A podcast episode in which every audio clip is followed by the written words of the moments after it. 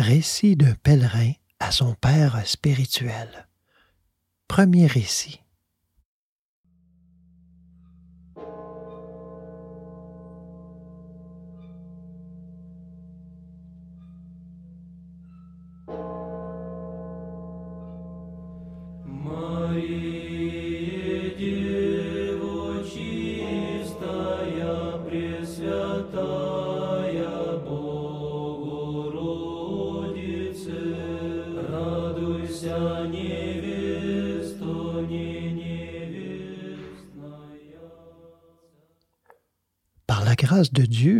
Je suis homme et chrétien.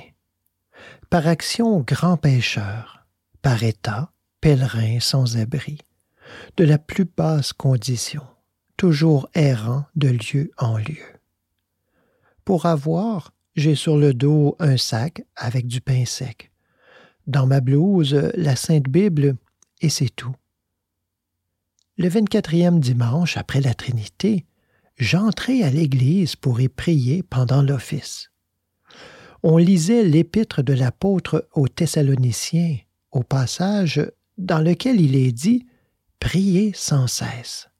Cette parole pénétra profondément dans mon esprit, et je me demandais comment il est possible de prier sans cesse alors que chacun doit s'occuper à de nombreux travaux pour subvenir à sa propre vie. Je cherchai dans la Bible et j'y lus de mes yeux exactement ce que j'avais entendu. Il faut prier sans cesse. Prier par l'Esprit, en toute occasion, élever en tout lieu des mains suppliantes.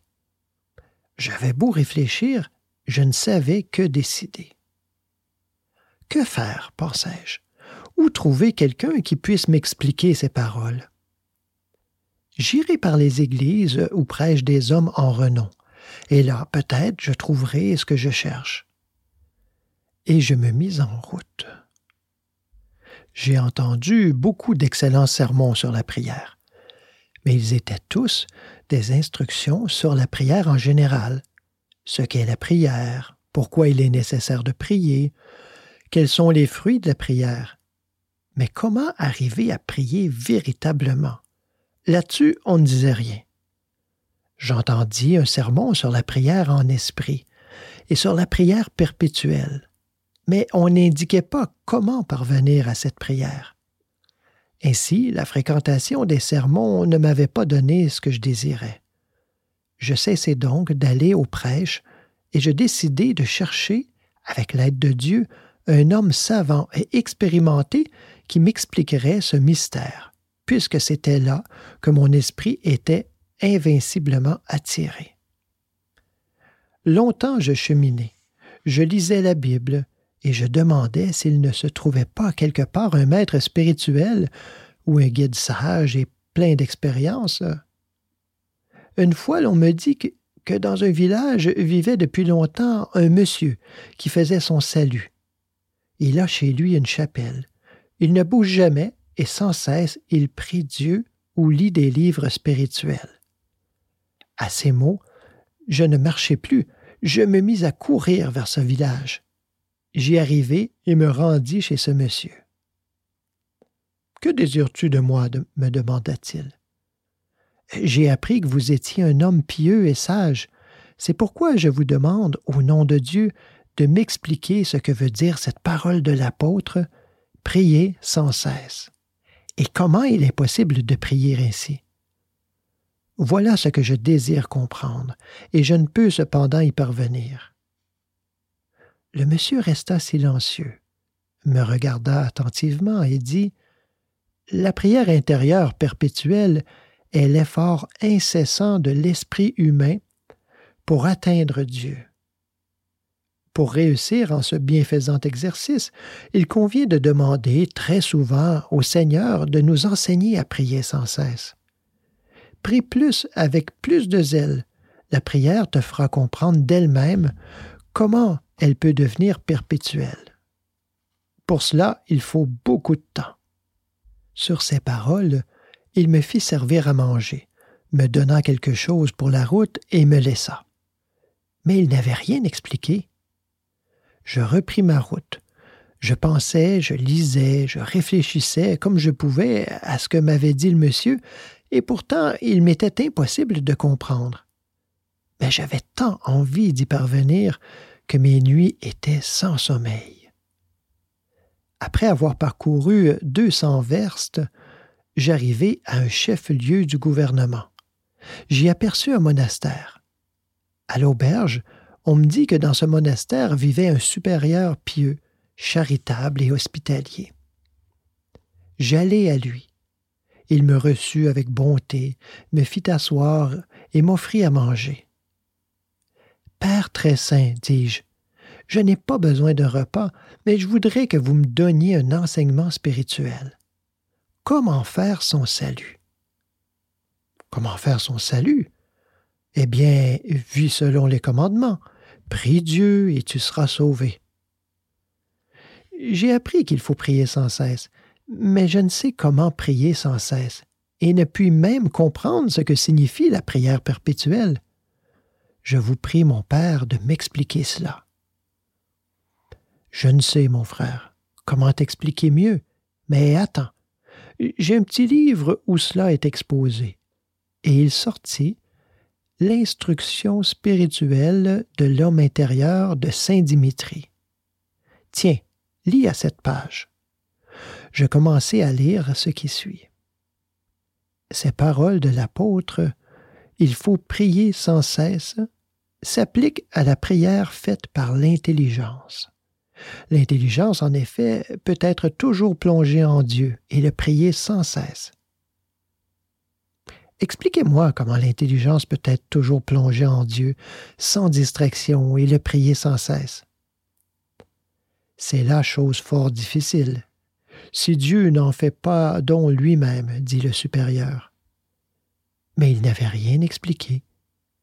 Je passai la nuit chez lui, et l'ayant remercié au matin pour son aimable accueil, je me remis en route sans trop savoir où aller. J'étais triste de mon incompréhension, et pour consolation, je lisais la Sainte Bible. J'allais ainsi cinq jours par la grande route.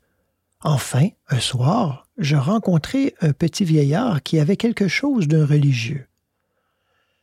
À ma question, il répondit qu'il était moine, et que la solitude où il vivait avec quelques frères était à dix verstes de la route. Il m'invita à m'arrêter chez eux. Chez nous, me dit-il, on reçoit les pèlerins, on les soigne et on les nourrit à l'hôtellerie.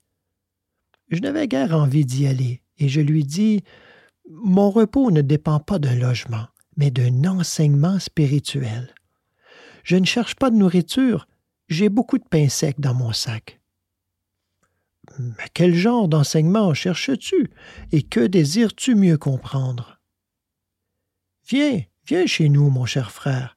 Nous avons des starets expérimentés qui peuvent te donner une direction spirituelle et te guider sur la voie véritable à la lumière de la parole de Dieu et des enseignements des pères. Voyez-vous, mon père, il y a un an environ qu'étant à l'office, j'entendis ce commandement de l'apôtre Priez sans cesse. Ne sachant comment comprendre cette parole, je me suis mis à lire la Bible. Et là aussi, en beaucoup de passages, j'ai trouvé le commandement de Dieu. Il faut prier sans cesse, toujours, en toute occasion, en tout lieu, non seulement pendant les travaux journaliers, non seulement en état de veille, mais aussi dans le sommeil. Je dors, mais mon cœur veille, dit le Cantique des Cantiques.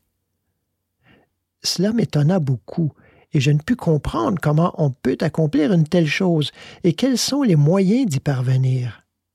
Un violent désir et la curiosité s'éveillèrent en moi. Ni jour ni nuit ces paroles ne sortirent plus de mon esprit. Aussi, je me mis à fréquenter les églises.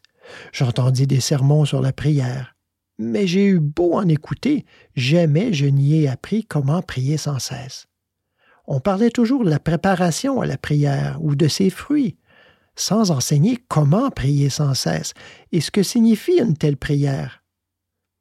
J'ai lu souvent la Bible et j'y ai retrouvé ce que j'avais entendu. Mais cependant, je n'ai pas atteint la compréhension que je désire, et depuis ce temps, je demeure incertain et inquiet. Le starets se signa et prit la parole. Remercie Dieu, frère bien-aimé, de ce qu'il t'a révélé une attirance invincible en toi vers la prière intérieure perpétuelle. Reconnais là l'appel de Dieu et calme-toi en pensant qu'ainsi l'accord de ta volonté avec la parole divine a été dûment éprouvé. Il t'a été donné de comprendre que ce n'est pas la sagesse de ce monde, ni un vain désir de connaissance qui conduisent à la lumière céleste, la prière intérieure perpétuelle, mais au contraire la pauvreté d'esprit et l'expérience active dans la simplicité du cœur. C'est pourquoi il n'est pas étonnant que tu n'aies rien entendu de profond sur l'acte de prier, et que tu n'aies pu apprendre comment parvenir à cette activité perpétuelle.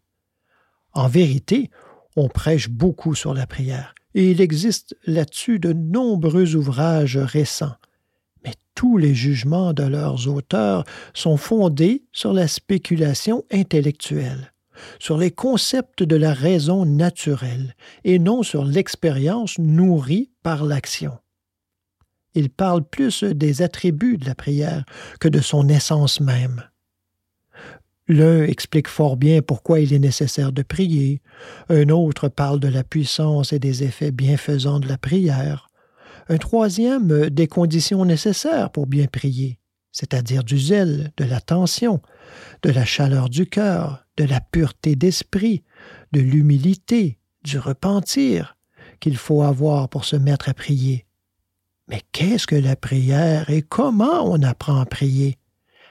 À ces questions pourtant essentielles et fondamentales, on trouve bien rarement réponse chez les prédicateurs de ce temps, car elles sont plus difficiles que toutes leurs explications et demandent non un savoir scolaire, mais une connaissance mystique.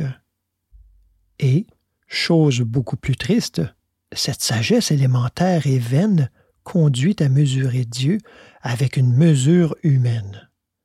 Beaucoup commettent une grande erreur lorsqu'ils pensent que les moyens préparatoires et les bonnes actions engendrent la prière, alors qu'en réalité c'est la prière qui est la source des œuvres et des vertus. Ils prennent à tort les fruits ou les conséquences de la prière pour les moyens d'y parvenir, et diminuent ainsi sa force. C'est un point de vue entièrement opposé à l'Écriture, car l'apôtre Paul parle ainsi de la prière. Je vous conjure avant tout de prier. Ainsi l'apôtre place la prière au-dessus de tout. Je vous conjure avant tout de prier. Beaucoup de bonnes œuvres sont demandées aux chrétiens, mais l'œuvre de prière est au-dessus de toutes les autres, car sans elle, rien de bien ne peut s'accomplir. Sans la prière fréquente, on ne peut trouver la voie qui conduit au Seigneur, connaître la vérité, crucifier la chair avec ses passions et ses désirs, être illuminé dans le cœur par la lumière du Christ et s'unir à lui dans le salut. Je dis fréquente car la perfection et la correction de notre prière ne dépendent pas de nous, comme le dit encore l'apôtre Paul, nous ne savons pas ce qu'il faut demander. Seule la fréquence a été laissée en notre pouvoir comme moyen pour atteindre la pureté de prière qui est la mère de tout bien spirituel. Acquiert la mère et tu auras une descendance, dit saint Isaac le Syrien, enseignant qu'il faut acquérir d'abord la prière pour pouvoir mettre en pratique toutes les vertus. Mais ils connaissent mal ces questions et ils en parlent peu, ceux qui ne sont pas familiers avec la pratique et les enseignements mystérieux des pères. En conversant ainsi, nous étions insensiblement arrivés jusqu'à la solitude. Pour ne pas me séparer de ce sage vieillard et satisfaire plutôt mon désir, je m'empressai de lui dire je vous en prie, Père vénérable, expliquez-moi ce qu'est la prière intérieure perpétuelle et comment on peut l'apprendre. Je vois que vous en avez une expérience profonde et sûre. Le starets accueillit ma demande avec bonté et m'invita chez lui. Viens chez moi, je te donnerai un livre des pères qui te permettra de comprendre clairement ce qu'est la prière et de l'apprendre avec l'aide de Dieu. Nous entrâmes dans sa cellule et le starets m'adressa les paroles suivantes. La prière de Jésus, intérieure et constante, est l'invocation continuelle et ininterrompue du nom de Jésus par les lèvres. Le cœur et l'intelligence, dans le sentiment de sa présence, en tout lieu, en tout temps, même pendant le sommeil. Elle s'exprime par ces mots. Seigneur Jésus-Christ, Ayez pitié de moi. Celui qui s'habitue à cette invocation ressent une grande consolation et le besoin de dire toujours cette prière. Au bout de quelque temps, il ne peut plus demeurer sans elle, et c'est d'elle-même qu'elle coule en lui. Comprends-tu maintenant ce qu'est la prière perpétuelle? Je le comprends parfaitement, mon Père. Au nom de Dieu, Enseignez-moi maintenant comment y parvenir, m'écriai-je plein de joie. Comment on apprend la prière, nous le verrons dans ce livre. Il s'appelle Philocalie. Il contient la science complète et détaillée de la prière intérieure perpétuelle exposée par vingt-cinq pères. Il est si utile et si parfait qu'il est considéré comme le guide essentiel de la vie contemplative et, comme le dit le bienheureux Nicéphore, il conduit au salut sans peine et sans douleur. Est-il donc plus haut que la Sainte Bible? demandai-je. Non, il n'est pas plus haut, ni plus saint que la Bible, mais il contient les explications lumineuses de tout ce qui reste mystérieux dans la Bible, en raison de la faiblesse de notre esprit, dont la vue ne parvient pas jusqu'à ces hauteurs. Voici une image. Le soleil est un astre majestueux, étincelant et superbe, mais on ne peut le regarder à l'œil nu.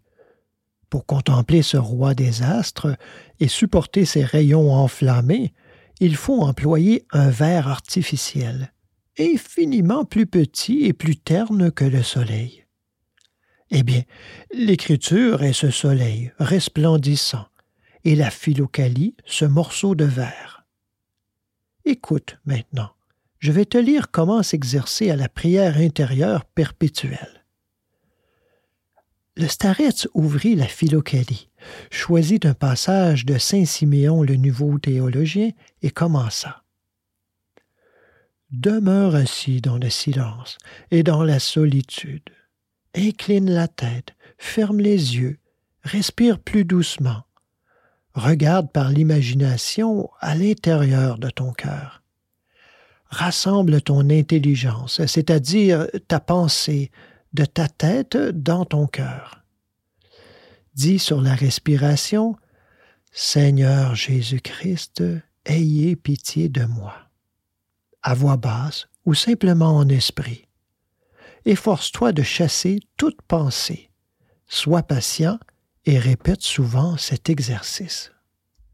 Puis, le starets m'expliqua tout ceci avec des exemples, et nous lûmes encore dans la Philocalie les paroles de saint Grégoire le Sinaïte et des bienheureux Caliste et Ignace.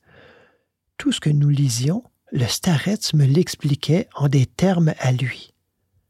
J'écoutais avec attention et ravissement, et m'efforçais de fixer toutes ces paroles dans ma mémoire avec la plus grande exactitude. Nous passâmes ainsi toute la nuit et allâmes aux matines sans avoir dormi. Le starets, en me renvoyant, me bénit et me dit de venir chez lui pendant mon étude de la prière pour me confesser avec franchise et simplicité de cœur, car il est vain de s'attaquer sans guide à l'œuvre spirituelle. À l'Église, je sentis en moi un zèle ardent qui me poussait à étudier avec soin la prière intérieure perpétuelle, et je demandai à Dieu de bien vouloir m'aider. Puis je pensai qu'il me serait difficile d'aller voir le starets pour me confesser ou lui demander conseil. À l'hôtellerie, on ne me gardera pas plus de trois jours, et près de la solitude, il n'y a pas de logis. Heureusement, j'appris qu'un village se trouvait à quatre verstes. J'y allai pour chercher une place, et pour mon bonheur, Dieu me favorisa. Je pus me louer comme gardien chez un paysan, à condition de passer l'été tout seul dans une hutte au fond du potager. Dieu merci, j'avais trouvé un endroit tranquille. C'est ainsi que je me mis à vivre et à étudier, par les moyens indiqués, la prière intérieure en allant souvent voir le starets.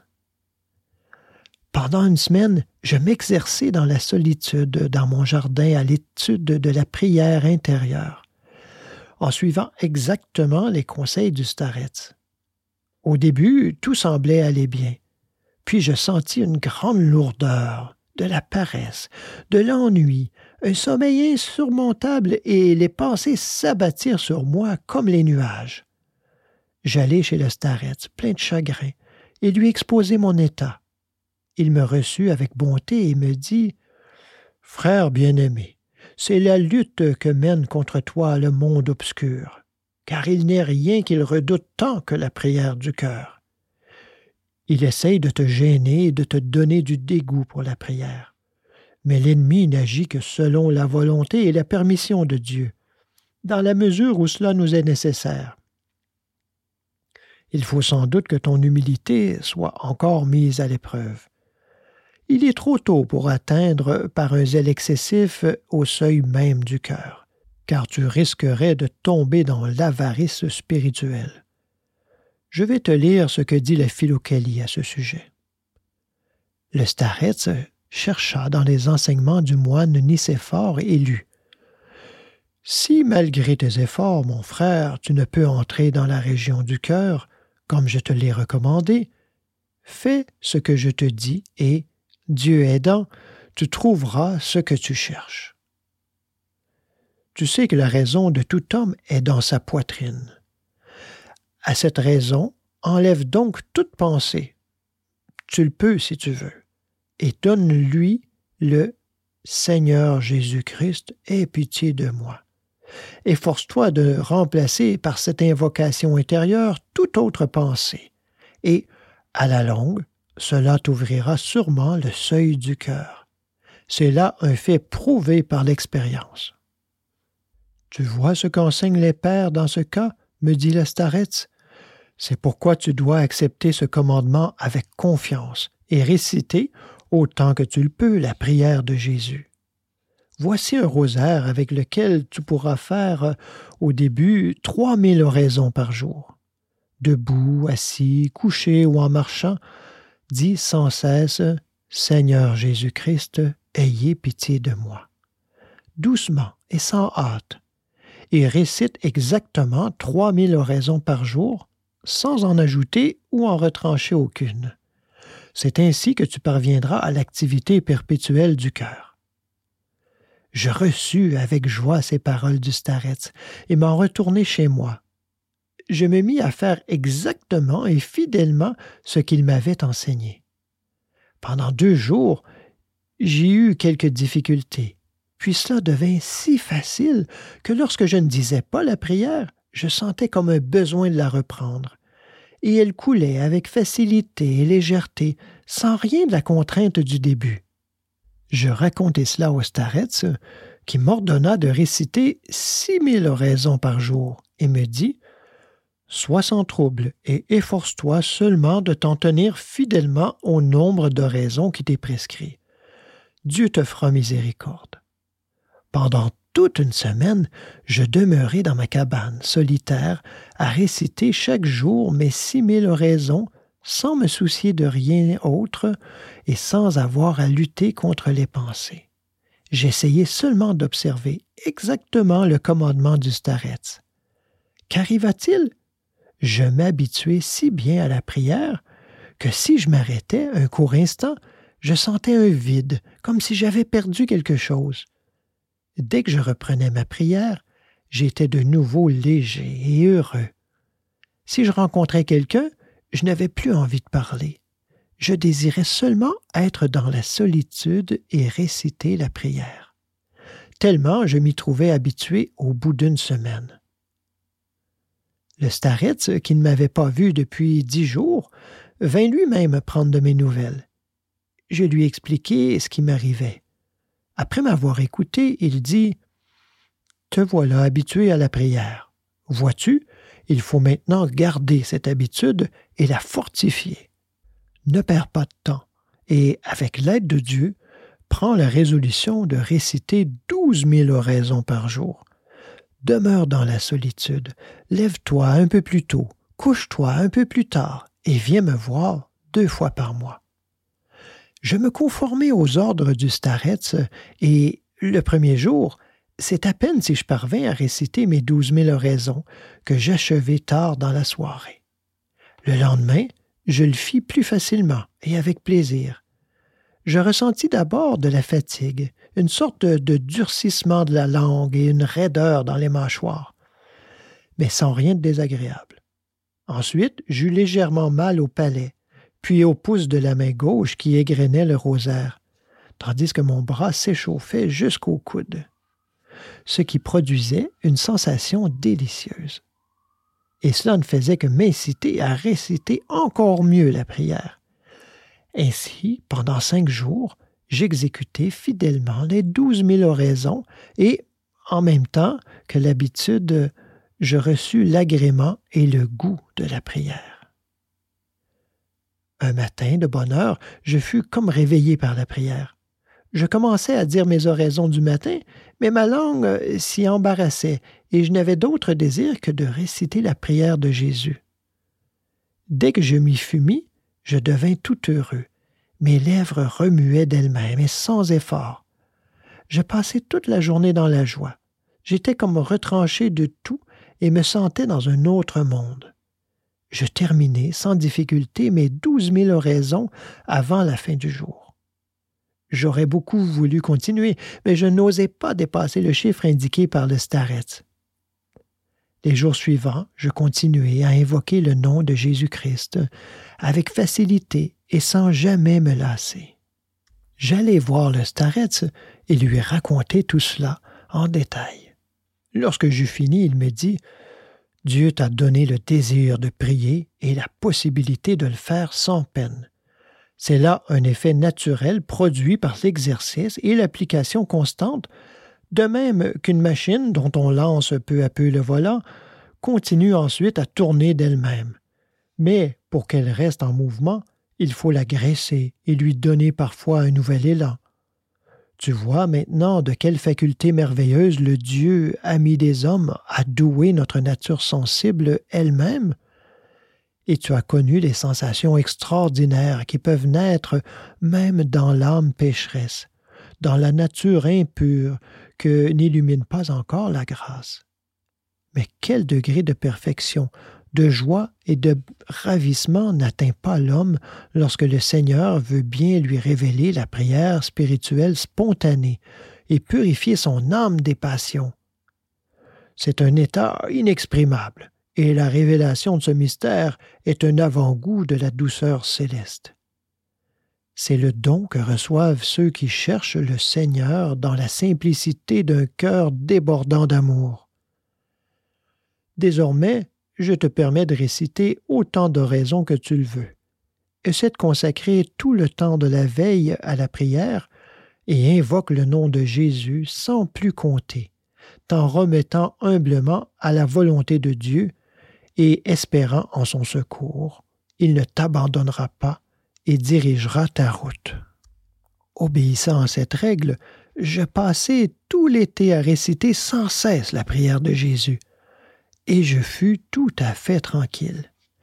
Durant mon sommeil, je rêvais parfois que je récitais la prière, et pendant la journée, lorsqu'il m'arrivait de rencontrer des gens, ils me semblaient aussi aimables que s'ils avaient été de ma famille mais je ne restais pas avec eux.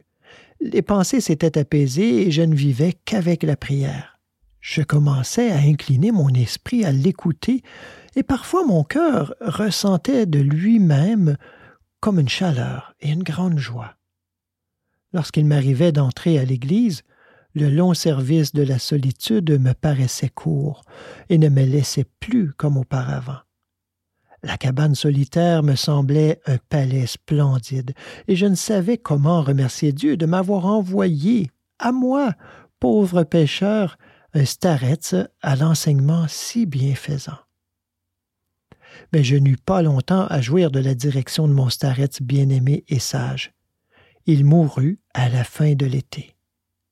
Je lui dis adieu avec des larmes et, en le remerciant pour son enseignement paternel, je lui demandai de me laisser comme bénédiction le rosaire avec lequel il priait toujours. Ainsi je restai seul. L'été s'acheva, on récolta les fruits du jardin. Je n'avais plus où vivre. Le paysan me donna deux roubles d'argent comme salaire, remplit mon sac de pain pour la route et je repris ma vie errante. Mais je n'étais plus dans le besoin comme jadis. L'invocation du nom de Jésus-Christ me réjouissait tout le long du chemin, et tout le monde me traitait avec bonté. Il semblait que tous s'étaient mis à m'aimer. Un jour, je me demandais que faire avec les roubles que m'avait donnés le paysan. À quoi me servent-ils? Oui, eh bien, je n'ai plus de starets, personne pour me guider. Je vais acheter une philocalie et j'y apprendrai la prière intérieure. Je fis un signe de croix et continuai ma route en priant. J'arrivai dans un chef-lieu de gouvernement et me mis à chercher par les boutiques une philocalie. J'en trouvai bien une, mais le marchand en voulait trois roubles, et je n'en avais que deux. J'eus beau marchander, il ne voulut rien rabattre. Enfin, il me dit Va donc voir dans cette église, demande au sacristain. Il a un vieux livre comme ça, qu'il te cédera peut-être pour tes deux roubles. J'y allai, et achetai en effet pour deux roubles une philocalie fort vieille et abîmée. J'en fus tout heureux. Je la raccommodai comme je pus avec de l'étoffe et la mis dans mon sac avec la Bible. Voilà comment je vais maintenant disant sans cesse la prière de Jésus, qui m'est plus chère et plus douce que tout au monde. Parfois, je fais plus de soixante-dix verstes en un jour, et je ne sens pas que je vais. Je sens seulement que je dis la prière. Quand un froid violent me saisit, je récite la prière avec plus d'attention, et bientôt je suis tout réchauffé. Si la faim devient trop forte, j'invoque plus souvent le nom de Jésus-Christ, et je ne me rappelle plus avoir eu faim. Si je me sens malade et que mon dos ou mes jambes me fassent mal, je me concentre dans la prière et je ne sens plus la douleur. Lorsque quelqu'un m'offense, je ne pense qu'à la bienfaisante prière de Jésus. Aussitôt, colère ou peine disparaissent et j'oublie tout. Je suis devenu un peu bizarre. Je n'ai souci de rien. Rien ne m'occupe rien de ce qui est extérieur ne me retient. Je voudrais être toujours dans la solitude. Par habitude, je n'ai qu'un seul besoin, réciter sans cesse la prière. Et quand je le fais, je deviens tout gai. Dieu sait ce qui se fait en moi. Naturellement, ce ne sont là que des impressions sensibles ou, comme disait le Starets, l'effet de la nature et d'une habitude acquise mais je n'ose encore me mettre à l'étude de la prière spirituelle à l'intérieur du cœur. Je suis trop indigne et trop bête. J'attends l'heure de Dieu, espérant en la prière de mon défunt Starets. Ainsi, je ne suis pas encore parvenu à la prière spirituelle du cœur spontanée et perpétuelle. Mais, grâce à Dieu, je comprends clairement maintenant ce que signifie la parole de l'apôtre que j'entendis jadis, prier sans cesse.